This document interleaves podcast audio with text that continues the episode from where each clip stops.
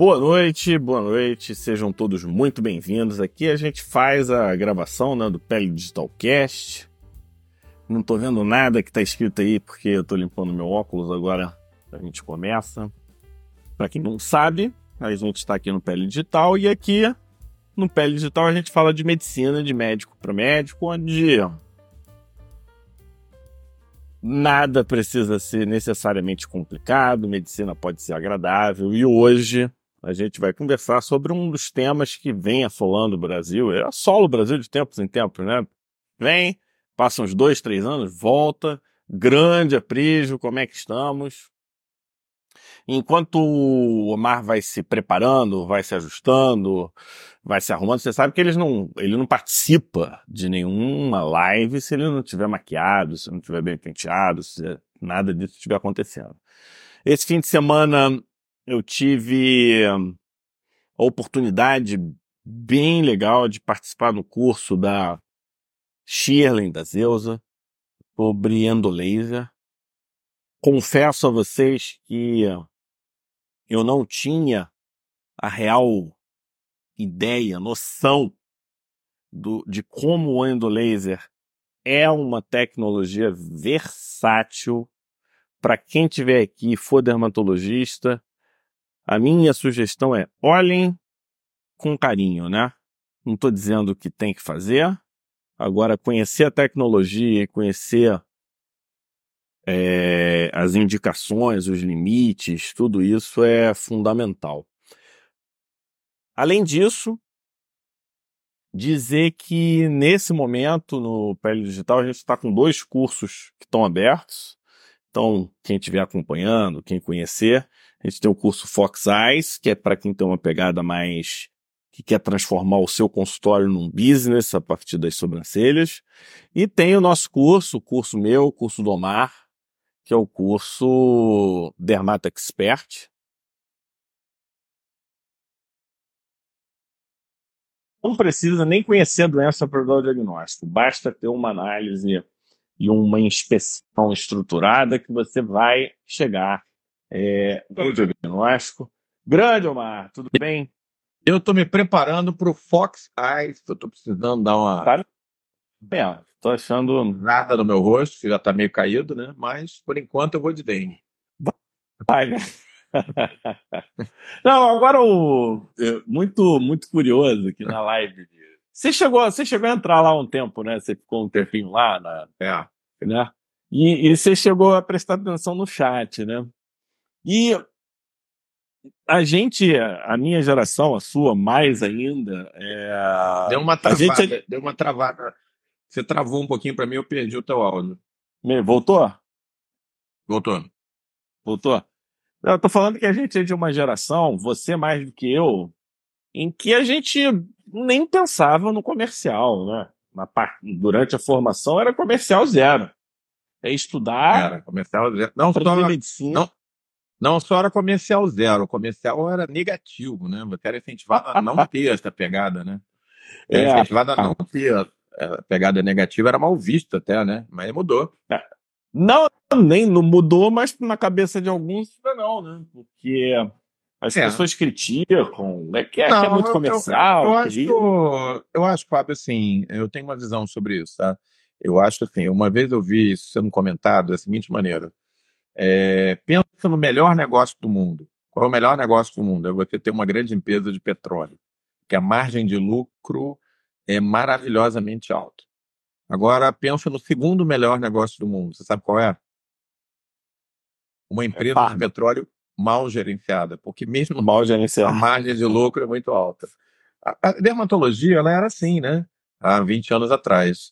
Então, você podia se dar o luxo de ter uma clínica, você podia não ter aquele, aquela coisa de uma pegada tão comercial, você não, não precisava ficar tão voltado porque você tinha uma, uma pletora de pacientes e a gente estava à frente de todo esse processo. As coisas mudaram. Com a lei do ato médico, a coisa mudou, a realidade é outra. Então, hoje, é, não tem jeito. Você tem Pô. que entender que você gerencia um negócio, né? Também. Shirley, Shirley entrou agora aqui. Eu estava falando, Shirley, que do curso, eu fui nesse fim de semana fazer um curso da Shirley, da Zeusa. Cara, o endolaser, Omar, tem que conhecer É Andréia tá animadíssima. Andréia tá animadíssima é quando laser. Muito é, versátil. É, depende de conhecimento. Não dá para fazer no, na orelhada. Você consegue raciocinar em cima do aparelho e usar na tua rotina. Então você trabalha mais facial, dá para usar, você trabalha mais corporal, dá para usar, dá para usar em doença até. Acho que não sei se compensa para doença, mas é, entra como mais um recurso e tem uma curva de aprendizado na pegada de médico, médico que estuda medicina, né? É, não fica naquelas coisas de protocolos pré-prontos que te passam e você fica só igual um macaco repetindo, então treinando algum aplicador para fazer a, a mesma coisa. Dizendo que compensa. Financeiramente ainda compensa. Não, a Shirley, Shirley a, a, minha mulher que faz, que faz estética aqui no, no, na clínica, ela só fala no, no laser. Tá toda animada. É isso aí. Eu não Vou pegar os top 5 aqui. Bom. Que hoje a gente vai falar de dengue. Dengue não dá dinheiro no consultório, Omar. Não vai ficar rico. Dengue não dá no consultório, mas é. tem que estar tá ativo e tem algumas novidades muito interessantes sobre dengue. Nós vamos falar hoje da dengue do bem, a Aedes do bem. Se você quer aprender, é só aqui no Pele Digital. Nós vamos falar hoje sobre isso. Cara, dengue eu não tô achando esses top 5. Você mandou em qual grupo? No... Eu mandei. Mandei mais cedo. Calma aí, eu vou. Duas horas da tarde. Achar isso. Tá. Mais ou menos duas horas da tarde. Enquanto o Fábio está achando os top 5 de hoje, a gente está no meio né, de uma epidemia de dengue nacional. Então, assim, eu sei que talvez o retorno financeiro não seja o forte da aula de hoje, que a gente estava falando antes, mas vocês têm que estar atualizados sobre o que está acontecendo. Nós temos vacina para dengue pela primeira vez, a Quedenga. Achei. E... Achou? É. Então, nós vamos não, falar. Não. É, eu fiz nos últimos dias aí algumas postagens que têm relação com a nossa live de hoje. Live sobre os mosquitos. O animal que mais mata no planeta Terra não é o morcego, não é o tubarão, não é o leão, não é o hipopótamo, é o mosquito.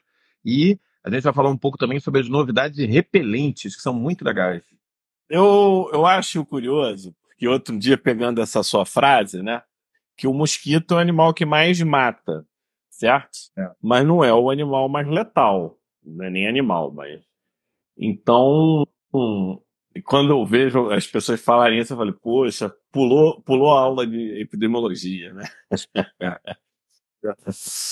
o, o, acaba que quando a gente fala né, do Aedes aegypti, ele tá na nossa, tá no nosso imaginário. Tá um som estranho, eu acho que tá voltando aí do seu. É? Acho que agora melhorou. Melhorou. Agora tá ruim. Deve ser alguma posição aí. É... E agora? Agora ficou beleza. beleza. O Aedes é um mosquito que está no nosso imaginário desde a época do descobrimento das Américas, né? Porque é, assolou várias ilhas do Caribe. Foi um problema, né? Em 1797 lá no Mississippi, morreu gente para tudo quanto é lado. E na época a febre amarela veio. Febre amarela foi um scourge, né? Como falam os americanos, como é que fala? Foi um peso terrível durante a abertura do canal do Panamá. Os franceses tentaram abrir o canal do Panamá, falharam por causa da febre amarela e os americanos ganharam a corrida dos franceses, não porque eles tinham melhores engenheiros, Fábio, mas porque eles tinham melhores médicos. Sabe qual foi o médico que quebrou o Aedes aegypti no canal do Panamá? Walter Reed, que dá o nome ao Walter Reed, um dos principais hospitais nos Estados Unidos, o hospital do, do Exército Americano, chama Walter Reed Army Hospital. É, o Exército, enfim, como se fosse o Hospital Central do Exército Nosso, chama Walter Reed. E qual é o que, que o Walter Reed fez de tão. Ele quebrou a cadeia de transmissão da febre amarela e permitiu com que os americanos fizessem o canal do Panamá. Uma das coisas que desequilibrou o século XX a favor dos americanos, né? É, como grande potência, porque eles passaram a ter acesso ao Oceano Atlântico, Pacífico igualmente, por ali, até hoje, né? O, quem comanda realmente o canal do Panamá no Panamá é o Panamá, obviamente, é os Estados Unidos. Né? É. E a gente quer falar desse. É, inclusive, na época, né? Eles não sabiam, né? Você pega lá as histórias do Mississippi, eles não tinham ideia que estava relacionado ao mosquito. Eles achavam até que estava relacionado à sujeira. E, e, demorou muito tempo, achou que pudesse estar relacionado ao transporte da cana, que de certa forma acabava tendo relação, mas não de, de como eles imaginaram. Né? Demorou um tempo até descobrirem que era do, do mosquito. Eu não lembro o nome do cara. A gente até gravou um vídeo de febre amarela e nunca publicou, sabia? Aquele é? da. É. Aquele da febre amarela a gente nunca publicou. Eu vou ver se eu acho. Ele, ele é bem completinho e a gente fala da, dessa história. Só que depois de um tempo o Ed virou um monstro, né? Porque ele começou a transmitir um monte de doença o Omar vai lembrar para todo mundo o que quer dizer arbovirose, né? Não tem nada a ver com árvore, não tem nada a ver. Vocês vão já já entender o que quer dizer arbovirose. Agora, conta para mim um pouquinho mais sobre esse mosquito, né? É mosquito, pessoal, tá? É só para os entomologistas não ficarem bravos com a gente. O que, que tem de especial no Aedes, Aedes aegypti, é só, você podia até falar um pouco mais, tem outros Aedes, é só o aegypti, como é que é que funciona? Então, falando, dos, falando aí do, do, grande malvadão, né, da dengue, não só da dengue, mas de outras arboviroses. Então, arbovirose é um acrônimo para Arthropod Borne Virus, vírus de, de, de, proliferação, de vivência dentro dos artrópodes. Então, artrópodes literalmente quer dizer artropodos, pés articulados, né? É, se imagina que os artrópodes voadores, como o mosquito, têm a sua origem nos crustáceos, então, assim, pensando em termos evolutivos, os insetos todos, que são artrópodes todos, vêm dos crustáceos, também são artrópodes, só que de vida marinha. E as asas dos voadores nada mais são do que adaptações das guelras é, dos é, animais aquáticos. Interessante, mas não tem nada a ver com dengue. É, Enfim. É, não, não deixa sua água parada. Não deixa sua água parada. Mas isso explica também o que, que parte do, do ciclo vital do mosquito, do Aedes aegypti, está na água. Porque apesar de que houve o, o ganho, né, a conquista, vamos dizer assim, do ambiente terrestre por esses primeiros artrópodes lá atrás, eles não conseguiram se livrar completamente do ambiente aquático. Por isso que o mosquito continua botando ovo dentro da água. Da mesma maneira que nós. Se vocês pararem para pensar, a origem dos, dos seres terrestres foi da água. Então, por exemplo, os anfíbios vieram primeiro, os répteis depois, os pássaros e os é, mamíferos. Todos, de alguma maneira, presos à água. Os anfíbios colocam ovos dentro da água. Os répteis inventaram, o que, que foi a grande evolução dos répteis? Eles inventaram uma maneira de colocar água dentro do ovo, né? Casca dura e lá dentro tem a água. É, os, os, pássaros nada mais é do que uma adaptação. Pássaros são répteis, né? Adaptados. E nós criamos aí uma forma um pouquinho diferente, que é trazer a água para dentro da placenta. Para dentro do ovo, mas é dentro da placenta. Se você parar para pensar, Fábio, são variações do mesmo tema, né? Mas enfim, então o Aedes. A gente vai chegar parte... no Aedes, pessoal. É, vai chegar. Vai. é, o, o Aedes faz parte de uma família bem mais ampla que inclui vários tipos de Aedes, né? Aedes aegypti é um deles. É, existe um outro malvadão bastante conhecido, a Aedes albopictus, mas na verdade essa família é muito grande.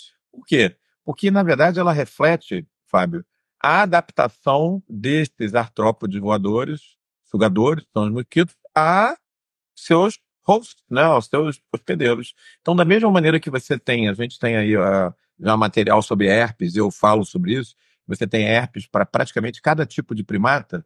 O único, a exceção é o ser humano que tem dois tipos de herpes, o HSV1 e o HSV2.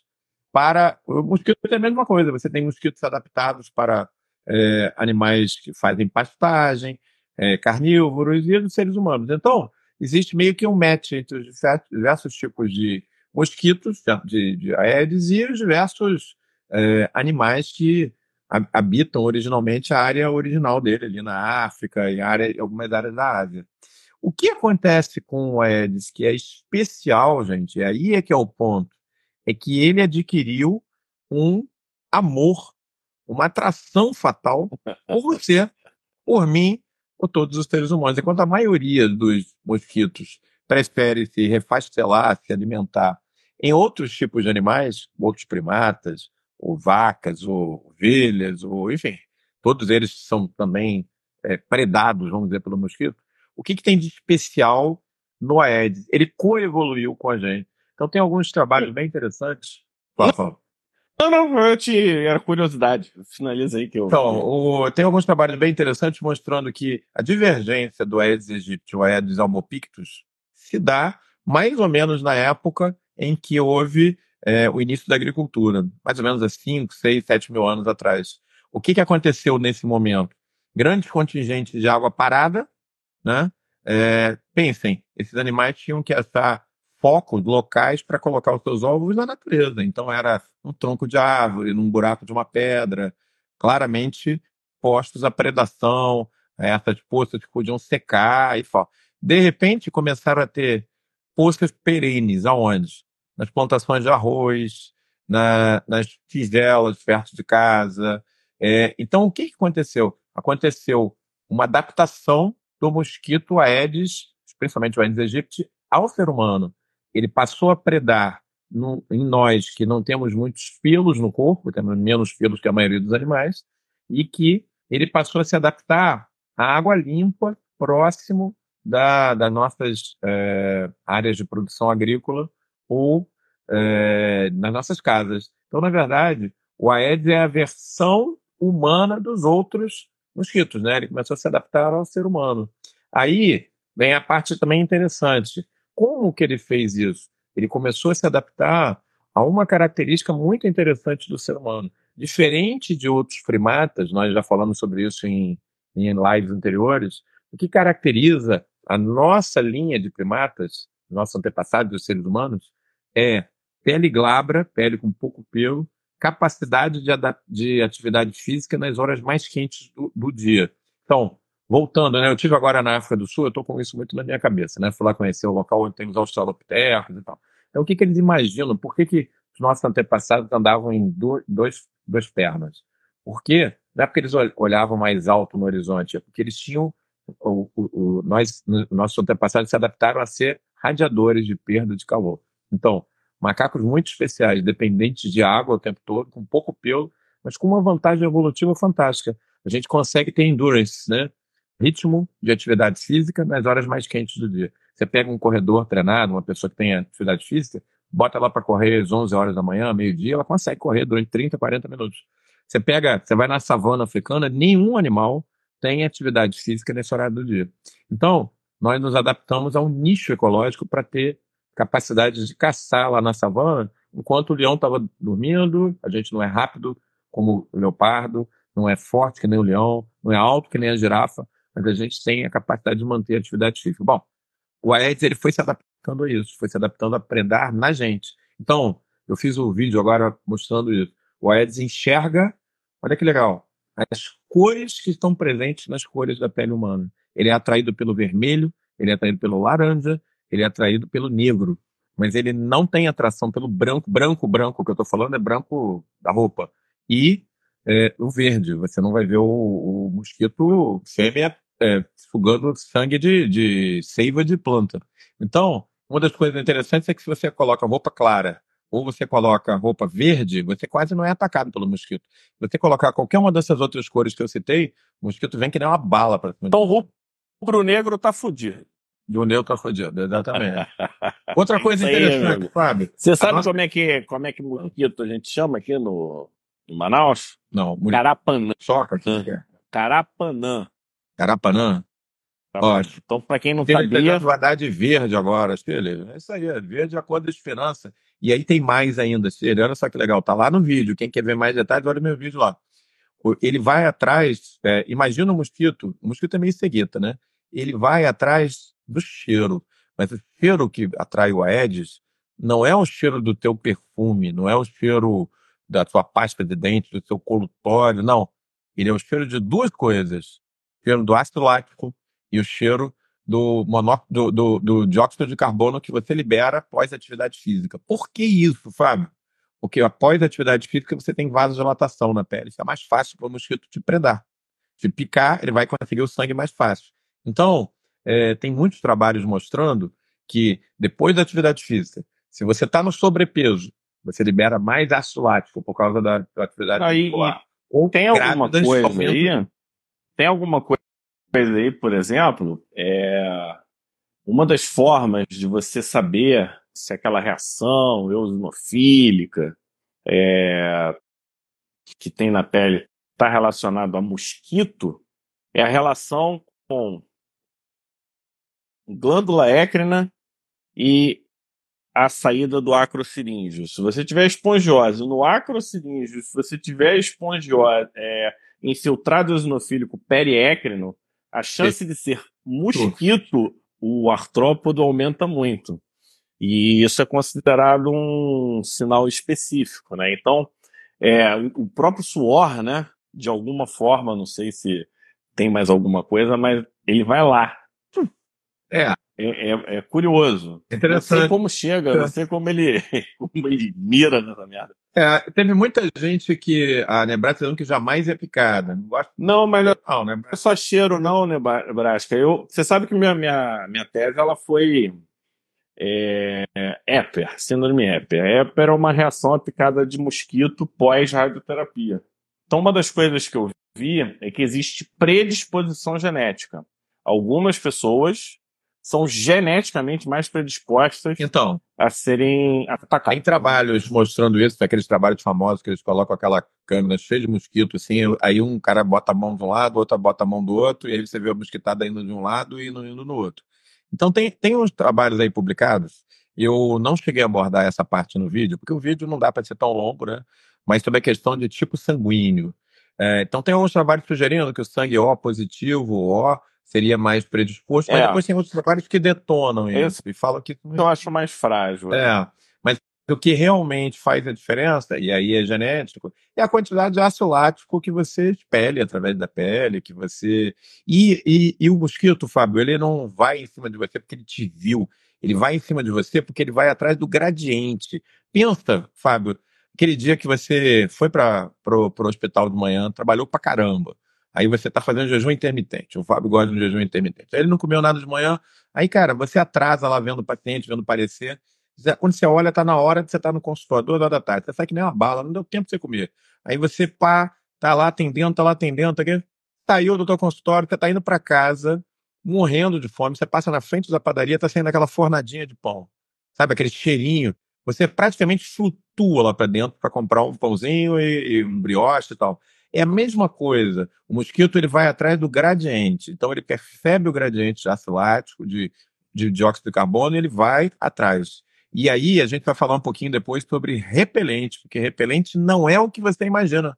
Vocês vão aprender exatamente como é que o repelente funciona na nossa live de hoje, imperdível. É hoje. É hoje, pessoal. Não é, é, não é amanhã, nem semana que vem, não. Olha, agora a gente já teve. O HSV, o HSV Simplex. O Marlup, sou seu fã. Você é o único médico a falar sobre vacina de herpes no Brasil.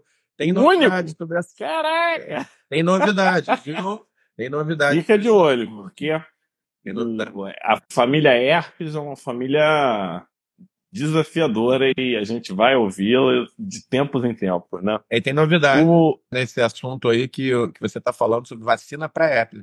Vejam bem, a verdadeira vacina para herpes, não essa brometa que tem por aí, que nem que fica querendo ganhar dinheiro inventando vacina de herpes que não funciona, né? Mas, é, e sim, não. inclusive o tema herpes é onde mais tem spam, né? Aqueles caras, né? Toda vez que você escreve herpes, nossa, viu uns nomes estranhos. É, eu fui curado. Eu uso erva. Pulando de não sei o quê. Eu falei, caraca. Toda vez que eu posto, é, toda vez que eu posto, começa. Eu uso um negócio de erva, não sei aonde. É. uma coisa surreal. A gente está tipo num, num, no trio né, de arboviroses. A gente falou sobre arboviroses, a gente falou sobre febre aguda, que obviamente é, tem arbovirose. A gente vai ter uma aula. Olha só, quem perdeu, perdeu, essa aula do Fábio de quinta passada perdeu muito, que foi uma aula sensacional, aplicando o método Dermat Expert para diagnóstico de síndromes febris agudas. Imperdível. Todo médico tem que saber isso aí, gente. Foi quinta passada.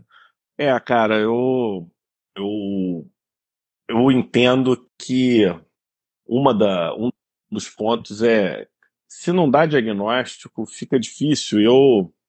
Sabe, sabe o que eu estava vendo? Eu voltei, hoje eu fiz. primeira vez que eu fiz RPG.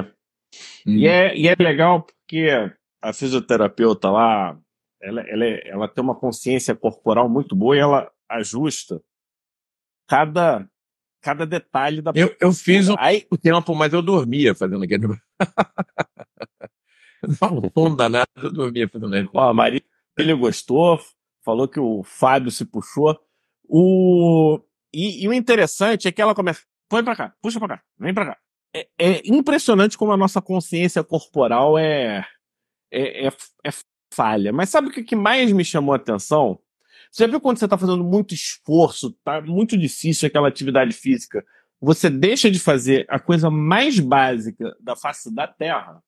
Você deixa de respirar, cara. Cara, para você fazer um movimento complexo, você deixa de fazer o que você faz automaticamente o tempo inteiro. Imagina é. quando você sai da sua zona de conforto para outras coisas. É, né? A chance de você fazer algo inadequado é de razoável para enorme. Então, não é esse o tema de hoje, então a gente vai voltar. A gente está nessa tríade, mas ficou um ponto que ficou em aberto, Omar. É, é, a, as viroses, né, as síndromes febris da infância, as doenças febris da infância, elas perderam um pouco o interesse e viraram muito tema de prova, porque a gente não via mais. A gente parou de ver por conta da vacinação. É. E aí a gente começou a ver falhas de vacinação. Caso, tem caso de febre amarela de vez em quando, um ou outro, solto. É, a gente viu sarampo, coisa que eu nunca tinha visto, vi recentemente. É, você vai vendo as doenças, né? Rubéola já não se vê no Brasil há muito tempo, na teoria, então, pelo menos notificado não tem, né? E será que a gente vai mudar o jogo com algumas dessas arboviroses importantes? E por isso eu quero saber, Omar, como estão as vacinas para dengue? Que é, a gente está começando as arboviroses aí, a gente sabe que não vai ser só isso, mas a da dengue chegou para chegar e podia até lembrar quem que pode vacinar, quem que está na fila, como é que está? Então, é, é, é, fundamental, na verdade, a questão de vacinação é crítica para o controle das arboviroses. A gente tem uma vacina que é muito boa para febre amarela antiga já, ela vem desde os anos 40. Ela é, inclusive, de tecnologia russa originalmente. Os russos são muito bons na parte de imunologia, tá? Lembrando que o Metchnikov era russo, né? Um cara que foi um dos pais aí da, da imunologia moderna, né? Então a Rússia tem bastante tradição, né? Me lembro que na época da Covid, quando se lançou a vacina russa, Sputnik, foi alvo até de brincadeira, o pessoal fazendo piadinha com a Sputnik. A Sputnik entregou um ótimo resultado, era uma vacina muito inteligente. Temos de... Mas enfim, hoje o assunto não é Covid. É... Vacina para arbovirose é fundamental. A gente tem a vacina de febre amarela, ela é muito boa, só que ela tem um problema. Ela é uma vacina de vírus vivo atenuado. Portanto, é uma vacina que não pode ser feita em pacientes imunossuprimidos. Tá? Esse é um dado importante. Se o paciente toma imunossupressor, dependendo da situação, ele precisa parar o imunossupressor para vacinar e esperar a viragem sorológica.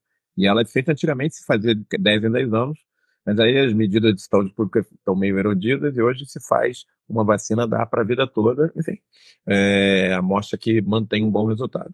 É, a chegada da primeira vacina comercialmente disponível para, para dengue é um grande avanço. Aqui, denga é um grande avanço, o laboratório japonês. É, e como é que é o nome? Que denga? Que denga? Que denga? Que denga? É um meio estranho, é, mas enfim. É a primeira que está disponível. Ela, infelizmente, a gente deu um azar, né? Porque ela acabou de ser. Ela estava em ritmo de aprovação acelerada, ela ficou pronta agora. E a gente deu um azar porque a gente já não tinha um furto de dengue forte, importante há alguns anos. A dengue funciona assim, né? Que como, conforme ela, ela acomete uma parte da população, é, vários pacientes ficam ali com anticorpos, então ela não vem todo ano, ela vem a cada três, quatro, cinco, às vezes mais tempo, né? E já tinha um tempo que não vinha, então a gente deu azar, né? Certo seria que vacinado e bloqueado, o surto, o surto veio bem quando a vacina chegou. Mas tem que fazer a vacina, pessoal, tem que fazer. A vacina está se, tá se é, priorizando os jovens, porque é, são pessoas que não têm ainda nenhum tipo de proteção vacinal. Então você reduz o risco do vírus entrar em circulação e essa pessoa, se é, na próxima rodada do vírus, daqui a três ou quatro anos, fazer uma dengue hemorrágica. A gente sabe que dengue hemorrágica é mais comum nas crianças e mais comum nos idosos. Por isso, essa preferência por vacinar as crianças, tá? Não tem vacina para todo mundo. Não, mas a preferência não foi criança. A preferência foi aquela fase meio adolescente. Desculpa, desculpa. Eu falei criança, falei errado. Adolescentes, é. né? Então, de 12, 13 anos. É, desculpa, é que meus filhos já estão maiores, eu acabo falando não são as crianças pequenas. É, por que, que não se está vacinando pacientes com mais de 60 anos? Porque os, os estudos não foram feitos nessa população é, e existe um risco por comentário de dengue hemorrágica em pacientes mais velhos também. É, e a gente sabe que a dengue hemorrágica tem muita relação com a reexposição a um outro sorotipo. Então, é, hoje a indicação é vacinar inicialmente essa, essa, garotada aí na faixa de 12 anos de idade, mais ou menos, agora está avançando um pouquinho mais, conforme a vacina está chegando. É de 4, 13, 4 a 60, como é que é, é a faixa? É, hoje já está chegando em 12, eles estão querendo expandir para a garotada de 13, de 14 anos é, nas próximas semanas, vamos ver se vai ser possível. É, Fala a indicação oficial aí. Quem pode? Então, qual é a, a indicação? O pessoal tem muita dúvida. Então, Quem pode tomar hoje? Hoje, é, o que está sendo indicado é entre 12 e 60 anos de idade. 12 e 60. É, e é, os pacientes mais velhos não é que eles não possam fazer, mas não têm dados ainda muito fidedignos, né? É, Lembrando que a vacina que é ela tinha na rede privada até pouco tempo atrás, mas agora está é, sem a vacina, mesmo na rede privada você não está conseguindo tomar. Então, hoje, o ideal, se você tem filhos nessa faixa etária, é vacinar, porque tem vacina para garotada nas cidades, para os adolescentes, e para quem não tem, o jeito é se proteger, usar o repelente. Tomou aquela, aquela anterior. Oi? Te, teve uma outra vacina antes dessa, não teve? Então, a dengue vaca, que é a vacina da Sanofi, ela. É, eu acho que é ela... é 4 a 60. 4 a 60. Não é 12, não. É. Tá bom. É, a dengue vaxia era uma vacina que ela foi aprovada para uso em alguns locais, tá? Não no Brasil. Ela não tem aprovação para uso aqui no Brasil em larga escala, não. O problema da dengue vaxia é que ela teve relacionado alguns casos de um assunto que a gente comentou bastante na época da Covid, que é o Antibody Dependent Enhancement, ou seja, você vacinar em pessoas que já tinham tido dengue e você ter uma piora do quadro pós-vacinação. Então, por é. isso que a dengue vaxia não está é, não tá sendo usada em larga escala. Eu queria, Omar, que, que você conseguisse alguém para explicar a imunologia dessa vacina. É, é o que ela vai contra os quatro sorotipos, é. porque no, numa infecção natural, você vai contra os quatro sorotipos e aí você consegue manter a, a, a imunidade definitiva, ou pelo menos de longo prazo, para o sorotipo que te infectou, e você vai vai perdendo ao longo dos meses, né, 18 meses, um pouco mais, um pouco menos, as outras proteções, e aí você fica com um monte de anticorpo que, em vez de te proteger, reconhece aquele outro sorotipo e acaba funcionando como um amplificador, né? Ele acaba entrando mais, é, uma coisa nessa pegada.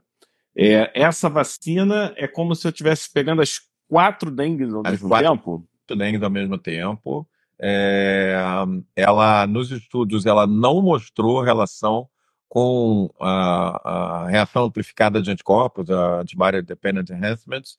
Então, assim, isso não aconteceu. Foi feito em áreas endêmicas, isso é importante, tá?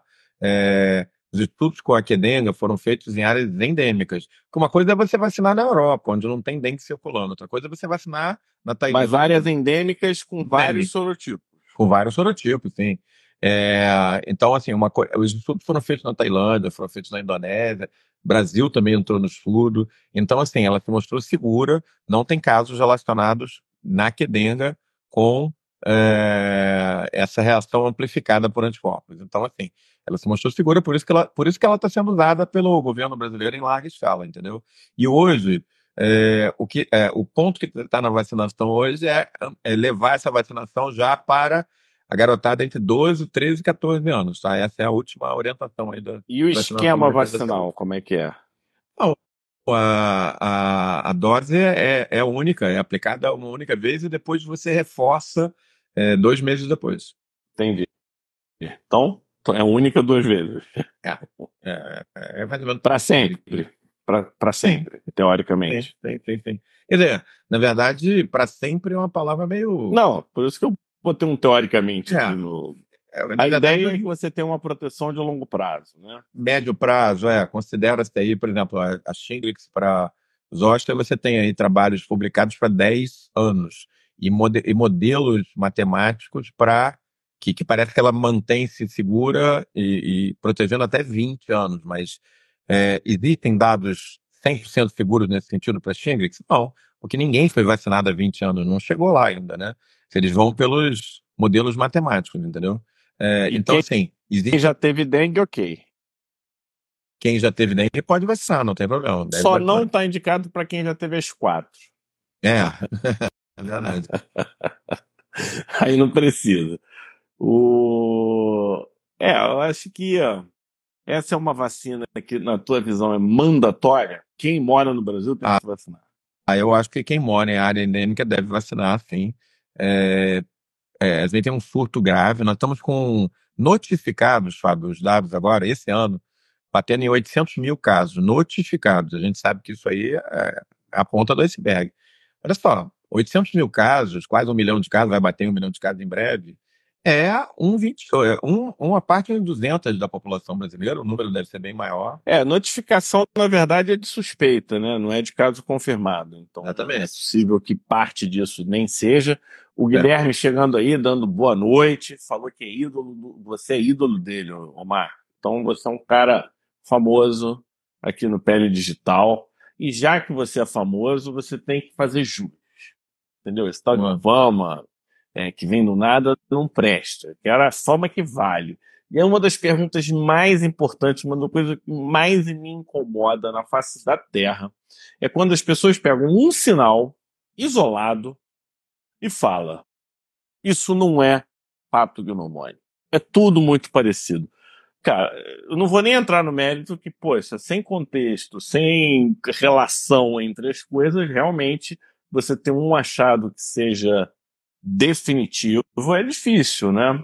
É, não é, não é o, o esperado. Então, quando a gente fala de pele e dengue, eu queria que você ajudasse a desmistificar um pouco desse é tudo parecido, é, vai ajudar muito pouco, ou não? É isso mesmo, é tudo muito parecido, vai ajudar muito pouco. Em resumo, como que a gente olha para a pele numa síndrome febril aguda com uma cabeça pensando assim, será que é dengue? Então, olha só, é, como o Fábio falou muito bem na aula de quinta-feira, que a gente abordou em uma hora e meia o assunto de diagnóstico diferencial de, síndrome febril aguda, aplicando o Dermato Expert, método, é, tudo é contexto. Contexto é a palavra-chave, né? Então, se você está é, em pleno 2024, num curto nacional, com um milhão de casos notificados, muito provavelmente você tem que fazer o raciocínio como se fosse dengue inicialmente. Isso é um dado importante.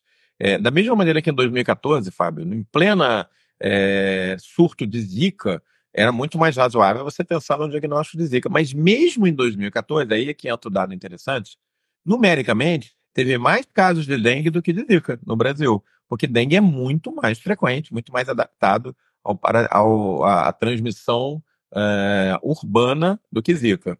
Então, a gente pensando epidemiologicamente dentro do contexto, você está num surto como que a gente tem agora, e dengue sendo muito mais prevalente, você tem que pensar inicialmente em dengue. Agora, obviamente, que você não vai olhar a lesão de pele, ali o eritema, tentar dizer, ah, isso aqui tem muito eritema, isso tem pouco eritema. Não é isso que vai definir, né? Você vai olhar o teu paciente como um todo.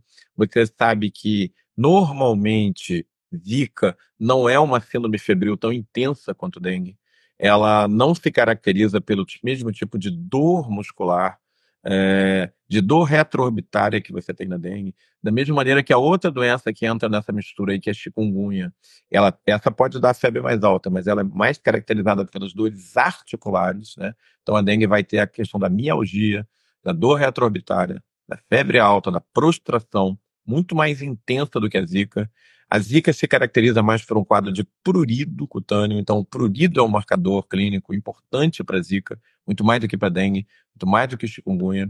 É, quando você vê manifestações. Sabe o que, que os contra-argumentadores gostam? Assim, aí ele chega assim e fala: Mas pode ter prurido na dengue. Mas pode, não, mas pode. pode. Ninguém está dizendo que não pode. Pô, ele tá vai... pode. É jogo, pô, isso aí é, é composição, né? É, isso aí é jogo de pontinhos, né? Febre é mandatória na dengue. Não tem dengue sem febre. É. é. Isso é jogo de pontinhos, né? Então você vai somando os pontinhos. Obviamente que você tem os vírus todos circulando, você pode até, na teoria, ter co-infecção de mais de um vírus. Mas, por exemplo, a manifestação hemorrágica, vamos falar de manifestação hemorrágica, que é uma característica típica da dengue. Você vê com muita frequência na dengue. Tem caso descrito de manifestação hemorrágica em Zika. Dois casos na literatura médica, os dois no Brasil. Pacientes imunossuprimidos que tiveram dengue grave faleceram com manifestação petequial. Mas são dores na literatura médica. Se você é. tem manifestação naquele paciente, é muito mais provável que seja dengue, né? Ah, até porque, Omar, é, petequia pode aparecer em qualquer síndrome inflamatória sistêmica generalizada, intensa, com vasodilatação e como uma resposta é, genérica, né? Agora, na dengue, por exemplo, a vasodilatação é uma alteração específica da doença. E você vê a vasodilatação de uma forma precoce. E aí eu queria te perguntar, num, numa síndrome febril aguda, você ter, já de cara, sem o paciente estar grave, uma, um eritema difuso, homogêneo, a chance de ser dengue é, é gigantesca, né? Que outra é doença faz isso? É verdade. Ah, é, leptospirose poderia fazer? Poderia, pô, mas o cara provavelmente já está com alguma icterícia, provavelmente ele está mais grave. É, então, mas seria um outro diagnóstico diferencial.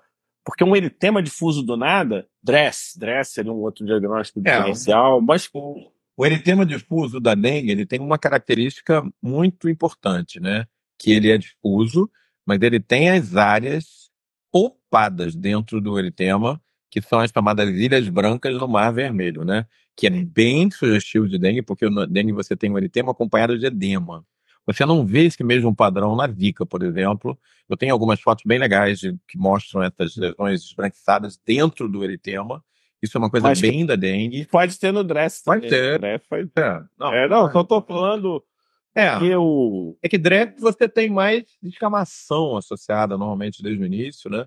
Que você não vê tanto na dengue, a não ser a crawl, você pode ter descamação, mas é mais a crawl na dengue, né? E é aquele dado clínico importante. Eu fiz um vídeo sobre isso agora também, está lá no, tá, tá no Pele Digital, que é a aplicação do teste do torniquete, uma coisa simples que tem uma sensibilidade muito alta para dentro. É, esse, esse é, é legal, pessoal, vocês irem lá e marca, marca. Porque todo mundo fala do teste do torniquete, mas na prática ninguém sabe fazer. Exatamente. Certinho.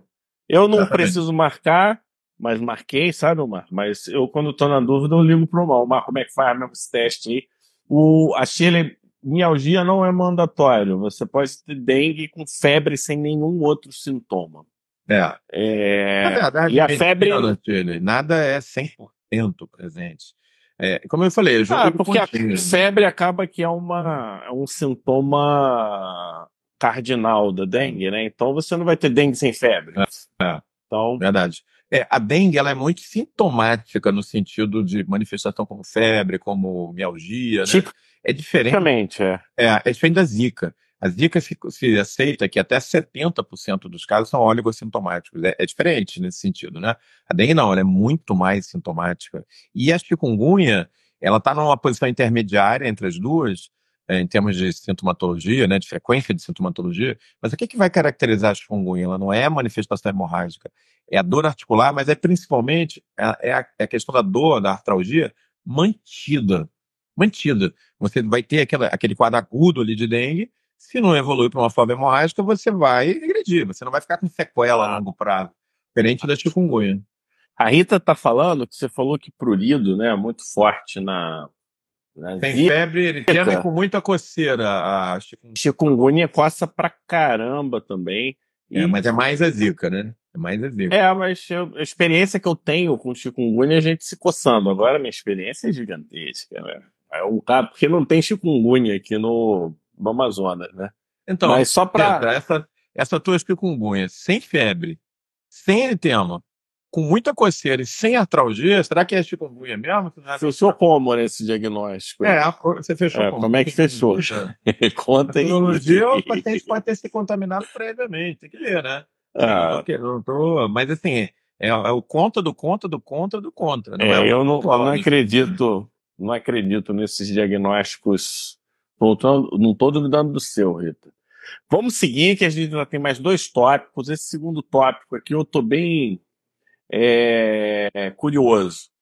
Mesmo as IgMs têm que virar, tá? Em, em arbovirose. Vocês têm que, vocês têm que ver virada. Se, sem virada, é. é. complicado fechar, tá?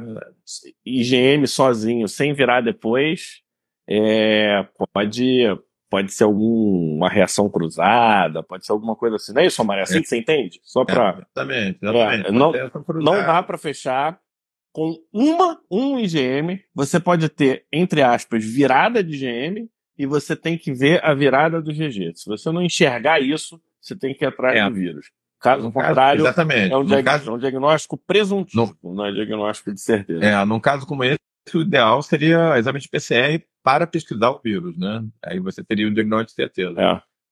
Mas vamos lá. É, ou espera um pouquinho vamos e seguir. repete a sorologia, né? É, vamos seguir aí. Eu, eu tô muito curioso, porque a gente fala mal, fala mal do mosquito, fala mal do mosquito, mas eu sou tipo, eu tô numa fase yin yang.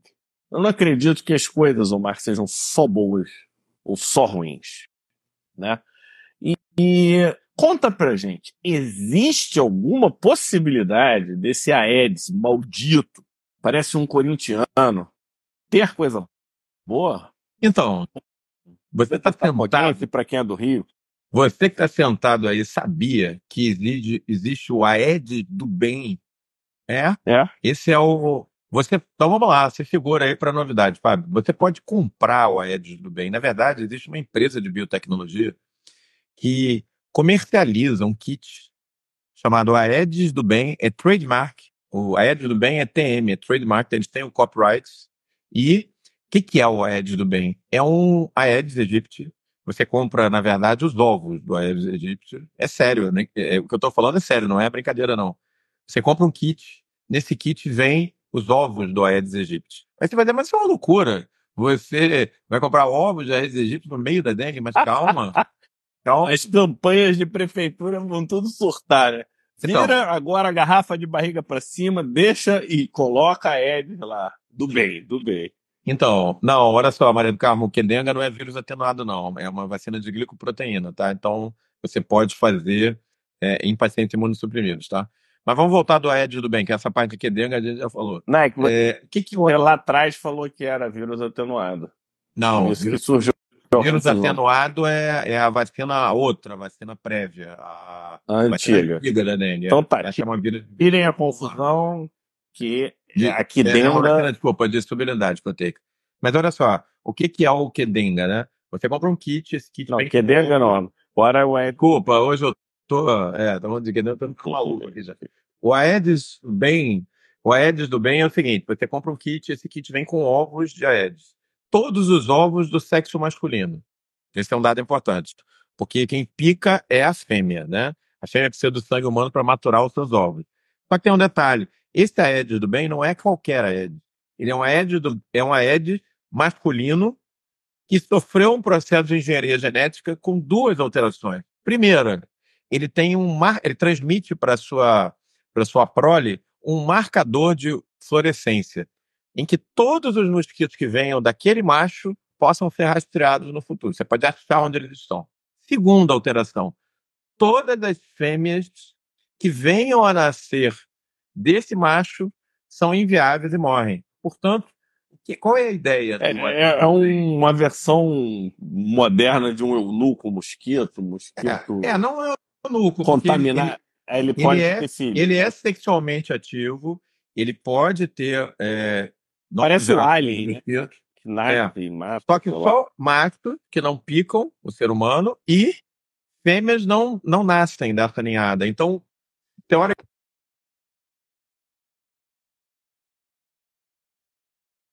E agora? Eu que parei ou foi. Não, fui eu. Fui eu que entrou uma ligação aqui.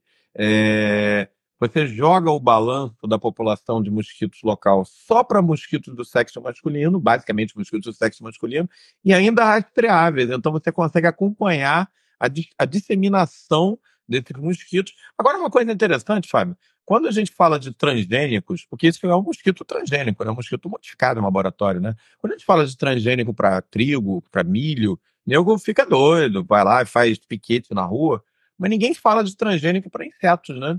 E na verdade são animais.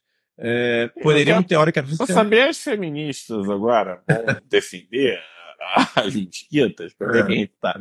É, eu, eu, assim, filosoficamente é, é um tema complicado. Complicado, né? É, na prática, será que realmente vai fazer a diferença? Agora, é uma, é uma Olha visão, né? É uma visão. A empresa do Aedes do Bem, ela fez vários estudos durante os últimos cinco ou seis anos no interior de São Paulo. É, esse não foi lançado assim, não, tá? Fez parcerias com, com prefeituras do interior de São Paulo, Piracicaba e outras cidades menores. Se tiver gente no interior de São Paulo aqui, vai poder até dar esse feedback pra gente. Não estávamos em surtos de dengue, então ninguém estava muito se importando com isso, tá? Então, assim, o, o esforço que as prefeituras do interior de São Paulo é, investiram nesse projeto foi baixo. Em alguns locais, parece que houve um controle efetivo dos vetores. Em outros, não foi tão eficaz, tá? O fato é que, na teoria, a utilização do, é, do Aedes do bem, esse mosquito transgênico modificado no laboratório, que só faz prole masculina e rastreável, poderia ser uma forma elegante de controlar ou ajudar a controlar a proliferação do Aedes aegypti. É interessante, né, o assunto. É, no... Sirene, no mínimo, no mínimo... A questão das fêmeas é o seguinte, é que quem pica o ser humano, o, o mosquito macho, ele se alimenta de seiva, de plantas. Ó, Márcia ah. falando que foi testado em então, Piracicaba. Piracicaba foi, não foi só em Piracicaba não, algumas outras cidades do interior de São Paulo. Ah, é, em alguma terminar a fêmea com o tempo acaba, né? Não Teoricamente, só acaba, terminam como... mas é. É, como quem pica é, o ser humano é sempre a fêmea, porque ela precisa de algumas proteínas do nosso sangue para a maturação dos ovos. Então, quando você muda o balanço, tira a população feminina, diminui essa população e deixa mais a população masculina, você conseguiria, teoricamente, controlar, ou pelo menos minorar a questão do Aedes, né? É. Por fim, é, é, a gente vai falar sobre repelente, né? Porque uma até o Guto está falando que deveria ter mais propaganda de como evitar a propagação da doença. Cara, a gente mora num país que não tem saneamento básico. Então, enquanto tiver água bolando na rua, buraco cheio d'água e esgoto rodando para lá e para cá, cara, a, a, a, solução é terceirizar Fábio, o problema para a população. Eu vou te falar uma coisa, é, você falou no início da, da, da, nossa live de hoje sobre a questão da chegada prévia da dengue. Muita gente falou assim: ah, as epidemias de dengue começaram nos anos 80.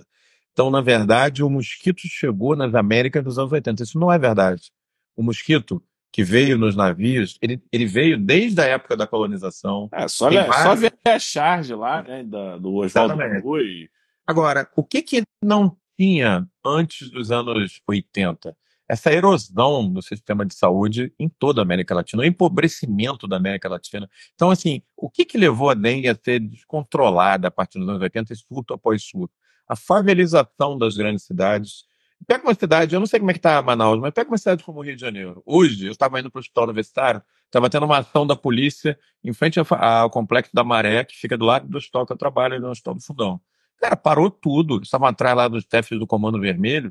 Ninguém entra dentro desses grandes complexos de favelas. E aí é o seguinte: fica todo mundo esse negócio de ah, tirar água da, do pratinho e tal. Cara, como é que você entra nas, nas comunidades carentes, né? Onde tem água. Não, tirar água de pratinho como se isso fosse resolver o problema. É terceirizar é. a obrigação deles pra gente, né? Isso, pô, para com isso. Eu não tô dizendo. Mas vamos falar de repelente. Olha só, eu não tô dizendo que a culpa da, da, da epidemia de dengue é absolutamente essa das pessoas que moram em comunidades carentes. Não é isso, não. Não, não. São pessoas, não, não. A são pessoas desassistidas, 99% das pessoas que moram lá são pessoas do bem, que querem controlar bem qualquer um de nós. A questão, Tem condição. A questão é 4 horas da manhã. Não, é, Chega em casa 8 horas da noite. É, ainda vai ter que ficar pro, procurando pratinho, pô. Não, a questão é que assim, o poder público não consegue entrar nos grandes, nas grandes comunidades que são dominadas pelo tráfico ou pelas milícias, e você não consegue levar o hospital lá para dentro, você não consegue levar é, saneamento, é complicado desse jeito, né? É, eu prefiro, prefiro encurtar essa parte, porque realmente o, é, é, é um tema difícil, é um tema social, né, que envolve vários aspectos que eu não domino com certeza. A parte médica é, é o que mais me aproxima a gente, né, dessa equação. Só que eu queria que você falasse um pouquinho sobre repelente. Vamos lá. Porque repelente, Omar, é, me parece um tema negligenciado pelos técnicos, né? É. Uma das coisas que a gente tem que fazer. Porque se você bloqueia o acesso do mosquito às pessoas doentes, por exemplo, você vai ter menos propagação. Interrompe a cadeia. Você interrompe a cadeia. Então, isso nunca fez sentido para mim. Quem tem doença que é transmissível por flebótomo, por mosquito, e você mora em área endêmica, por que, que essa pessoa não sai com repelente para pelo é menos verdade. a partir dela a gente não ter mais. É verdade. E lembra, um, e lembra, de um, fato: são pacientes que estão tendo febre, estão tendo dores musculares, que liberam o quê? Mais ácido lático, dióxido de carbono, exatamente os produtos é, em aerossol que atraem os mosquitos para picada. Não à toa os mosquitos são atraídos justamente por esse tipo de composto, entendeu? Então, o repelente, ele é, na teoria, uma arma que a gente não pode abrir mão, tanto para quem não quer ser picado, como para as pessoas que têm a doença. Se você, teoricamente, bloqueia com que elas sejam picadas, você reduz a circulação do vírus. Está perfeito. E aí, o repelente é o seguinte: a gente, inclusive, só para dar uma notícia, o Exposite, você tem uma ideia, que é um excelente repelente, né, tem níveis adequados, ele, é, é, concentração do repelente, ele está fora do mercado. Não tem, está tá totalmente esgotado. Está fora? O Exposite.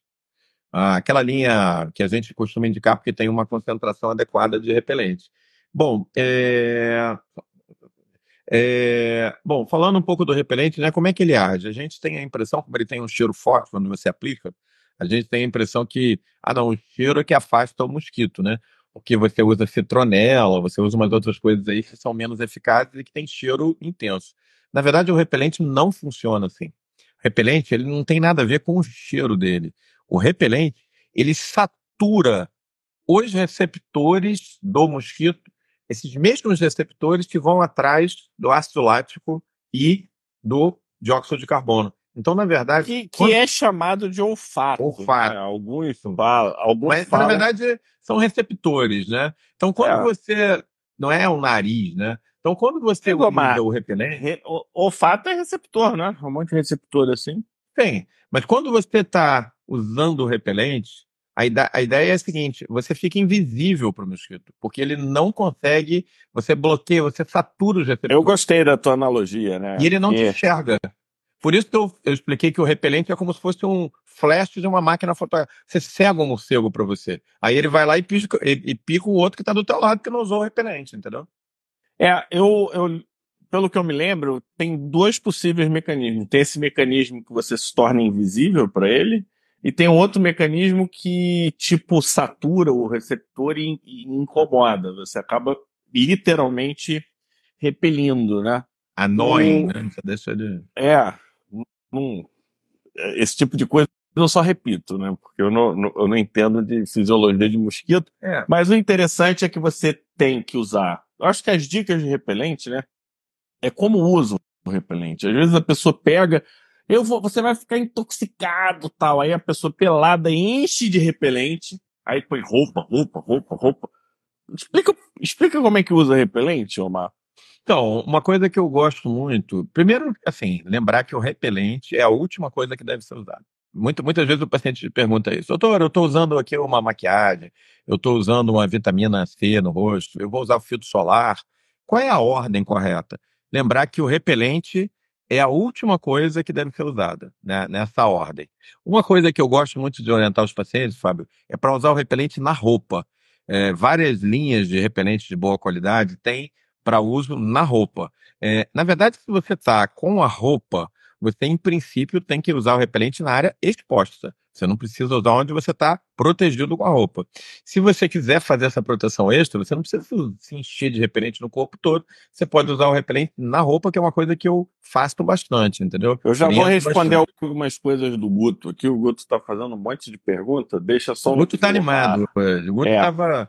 tava viajando, estava nas Maldivas, né, Guto? Fala aí. Acho que essa foto dele é até lá nas Maldivas. Então você está animado, cara. Voltou com o pé embaixo, né? Isso aí. Então, é, olha só, usos tipo complexo B, é muito efeito colateral, isso aí dá ar, não, não... não vale a pena. É muito mais prático você simplesmente usar o repelente de forma adequada e usar antes da exposição é, nas áreas expostas, usar o repelente na roupa e repelentes que tenham concentrações adequadas. Né? Repelente de... pode ser usado a partir de dois meses. Menos é. de dois meses, você tem contraindicação. Vale a pena olhar qual é a composição. Quando a gente fala de repelente, a gente está falando do DET, a gente está falando de outros que eu não vou lembrar o nome aqui. Tem quatro que são que funcionam, tá? É. E uma coisa que a gente esquece é que tem concentração. Então, quando a gente está falando de repelente, a gente tem que levar em consideração. A gente está falando de repelente para uso cotidiano, tipo Rio de Janeiro, ou a gente está falando para um passeio no meio da floresta amazônica? Muda. Muda. Muda a concentração da substância e muda a estratégia. Porque hoje se recomenda DET para quando você estiver num local sinistro com pelo menos 20% de concentração. Não é qualquer coisa. É, fundamento para não usar o complexo B, Roberta, você inverteu o jogo aqui, né? Qual é o fundamento para usar? Qual é porque muda as características do odor, e a gente já viu que a questão aqui não é cheiro, né? Mas é agir no receptor. É, ele, eu não tô ele falando impregna o receptor do mosquito. Eu, eu, gostaria, né? O Benerva, né? A gente usava antigamente. Não, vai lá é. e tal. Só que na prática, para local que tem mosquito, não, não funciona. É. Citronela também não tem evidência. Não, tá? também não tem. O... Esse negócio desse aparelhinho que você liga na tomada, que diz que vai emitir um um ultrassom, afastar mosquitos, também não tem evidência científica, tá, gente? Você pode usar em grávida, você pode usar em. É, o ex criança. É, tem apresentação infantil e grávida, só que o problema é que está em falta. A linha toda está em falta.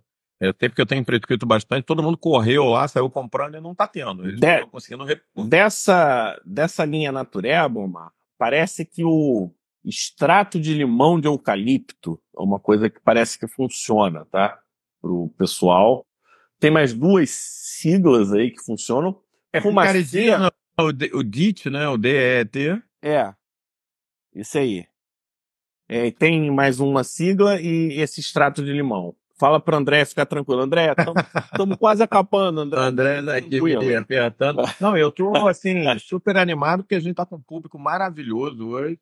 André tá aqui mandando um beijo. André, tá, tá acabando, André. Tá Não, maravilhoso. Estamos com a live lotada e participando, o pessoal perguntando.